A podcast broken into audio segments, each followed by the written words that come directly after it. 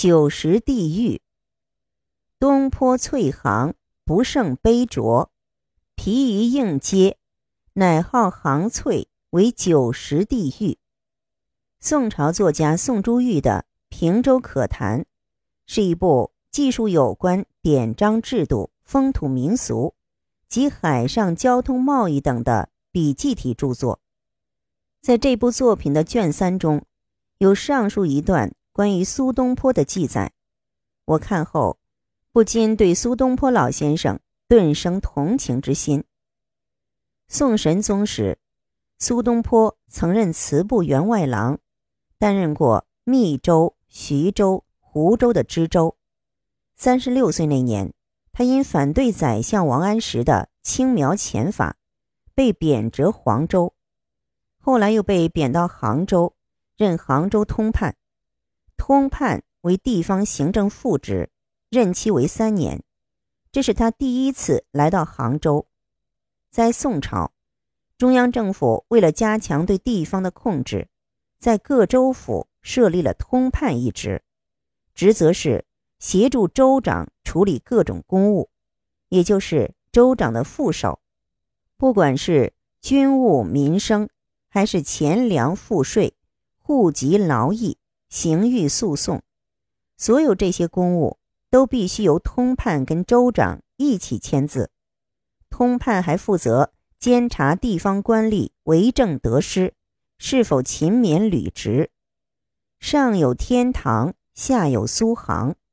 杭州自古繁华，在经济发达的宋朝更是如此。尽管是贬谪，但到杭州如此之好地方，苏轼心情还是相当不错的。杭州政府里的诸公都非常钦佩他的才能，几乎天天都邀其聚首吃请。鉴于同僚关系，不得不去应酬。别看苏东坡是个超级吃货，可是他没有诗仙李白的酒量，长期疲于应接，不胜杯浊，以致他把杭州衙门称之为“九十地狱”。苏东坡认为酒食具有地狱之味，除了具有很多饭局出于应酬推辞不了的窘境，更觉得有一份不胜杯酌之苦的无奈。苏东坡以地狱来形容官场上的各种酒局，可见其内心痛苦到了何等地步。一，所谓应酬，是为了达到某种目的去做不想做。但又不得不做的事，为了自己的相关利益，去一些自己不情愿去的地方，做一些自己不情愿做的事情，说一些自己不情愿说的话，见一些自己不愿意见的人。古代有不少有关应酬的诗文，也表达了这方面的无奈。比如，明李治答刘宪长书：“如地不才，资质鲁钝。”又性僻懒，倦于应酬。明王琦《玉谱杂记》卷下，或冗中为求者所迫，折取旧改以应酬。中国饭局具有特殊的文化含义，所以饭局一直是人们交际和应酬的重要手段。记得有一位官员曾经无奈地说。自己一年有日程安排记录的饭局就超过一千五百多顿，平均一天四五顿，陪人吃喝宴会，实在吃不消。择舌之余，联想起一千多年前的官场，竟然有官员喝酒醉死。五代时，中国北方契丹所建立的辽国，对当时中原局势。有举足轻重的作用。后晋、后汉以及北汉，几乎都是在契丹扶持下建立的政权，所以这几个政权想方设法的讨好契丹统治者。《资治通鉴》卷二百九十记载，公元九五一年，后汉灭亡，节度使刘崇在晋阳建立了北汉政权。为了能与后周抗衡。他极力与契丹人套近乎，不断的向契丹派出使者，请求结盟庇护。后周广顺元年四月，契丹主辽穆宗派人告诉刘崇说，大周的皇帝郭威派特使来契丹访问，答应只要辽国同意和周朝建交，此后每年周朝赠送契丹十万民的巨款。刘崇一听就明白了，这是契丹人。在亮底牌、抬价码啊！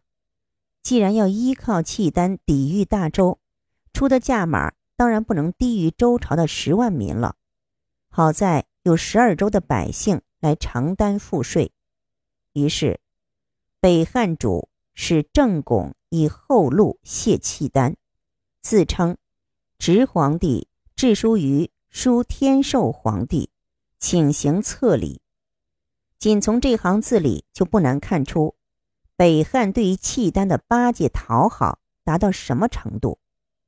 特使郑巩是什么人？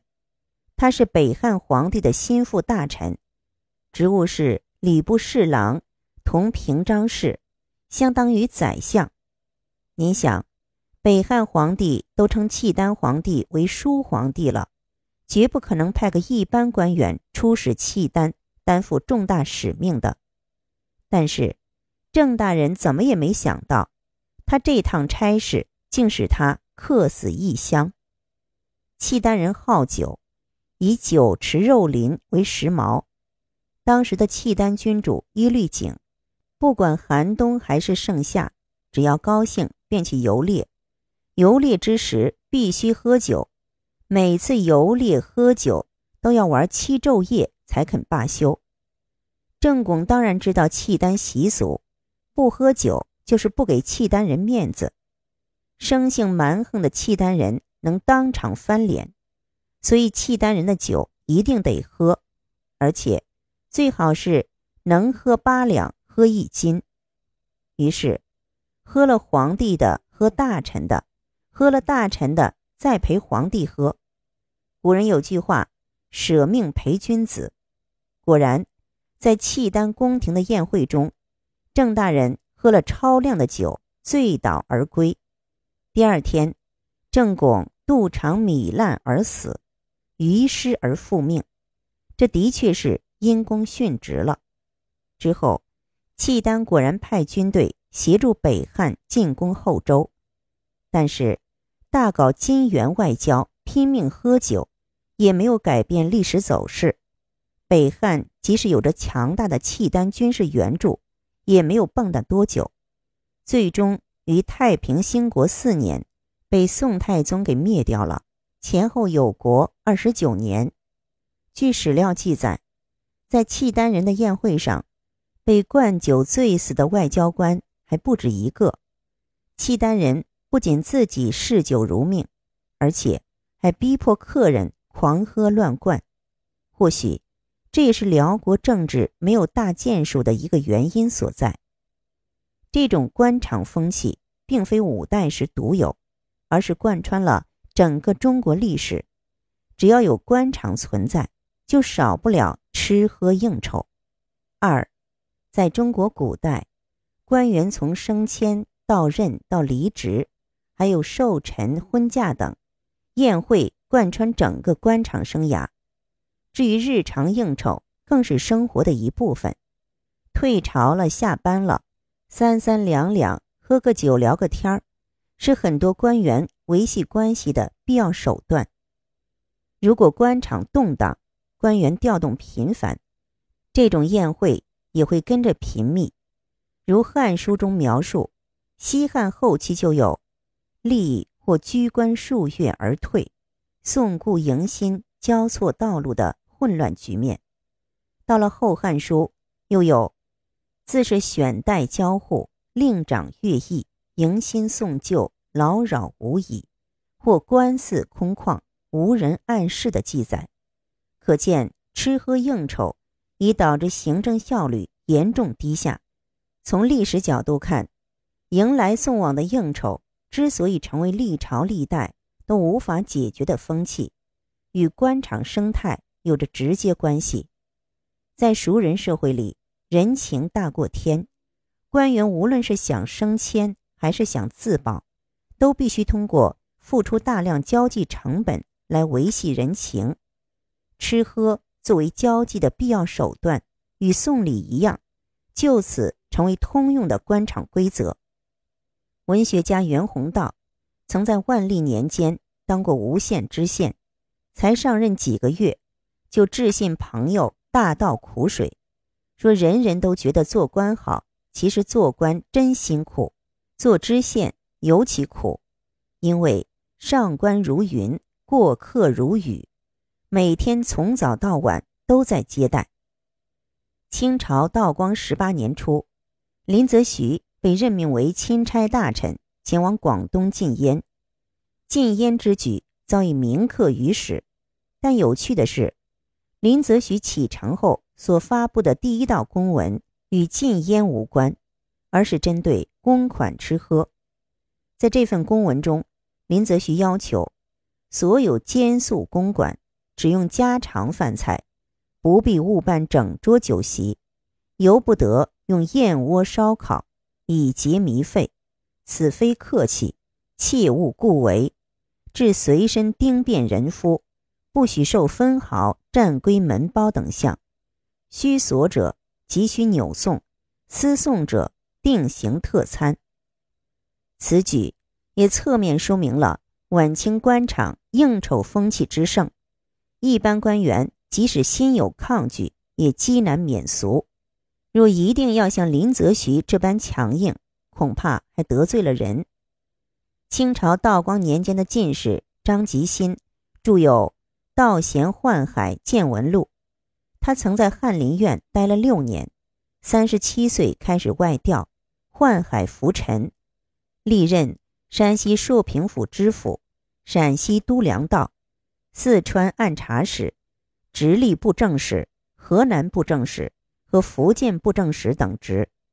他对自己的总结是：“应酬不可谓不厚矣。”张吉新在福建当听章龙道台时，闽浙总督严伯道被革职，带着家眷、兵役、随从等三千多人回乡，途经张城，当地。备酒席，请戏班，还送上长镜，共花一万两银子。其实，宴客应酬的目的在于以吃会友，拉拢关系，故有“嘴头请天神”之称。不但官员之间需要宴客应酬，跟班等各种衙门中人都需要这种应酬。清朝汪徽祖曾著有《学制叙说》。其中，就曾大谈应酬的重要性。这事儿处理不好，别说升迁了，连官位恐怕都保不住。他还认为，凡有漏规之处，必多应酬，取之于民，用之于官。燕所谓“以功济功，非时换陀，历久相延，以成常例”。取之于民，用之于官八个字。揭示了真相。三，不必讳言，从古代衙门到当代官场，今天将饭局成酒食地狱，也绝不逊色。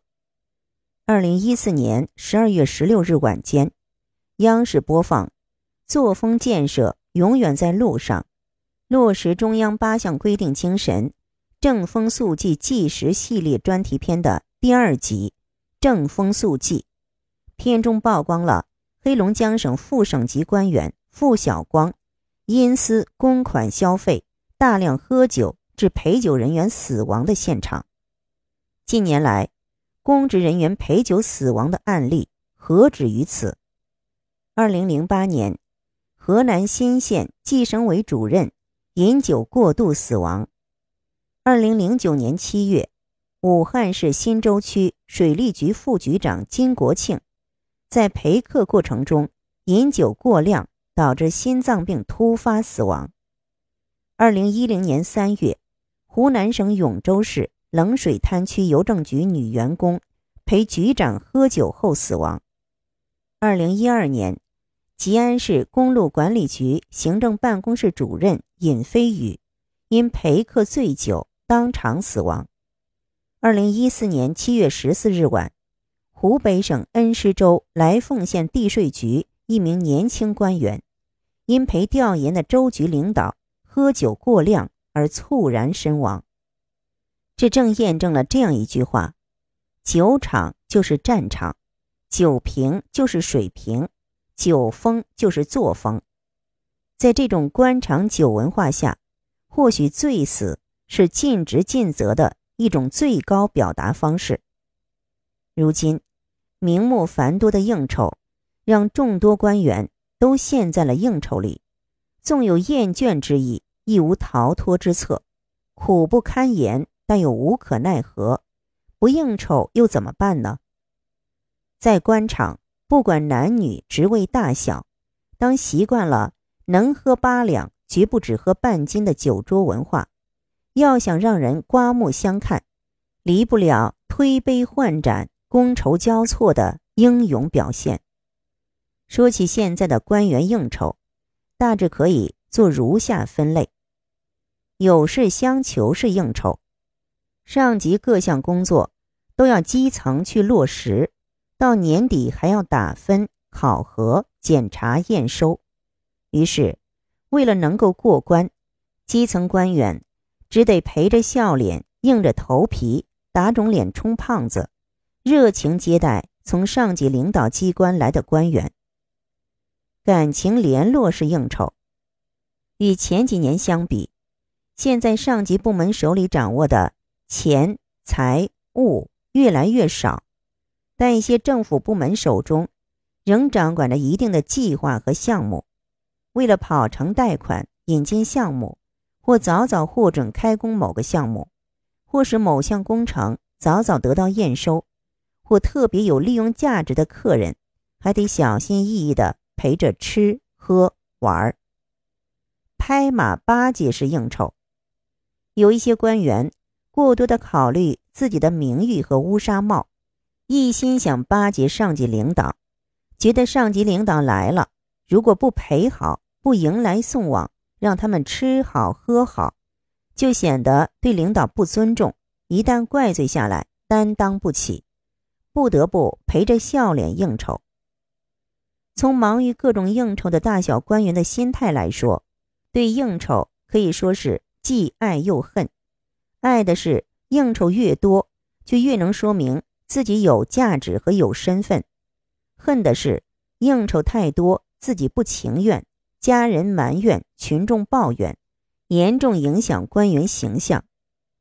在中国历朝历代的官场，如果不懂中国酒桌文化，不懂得吃喝宴请中的奥妙，是断然没有办法左右逢源的。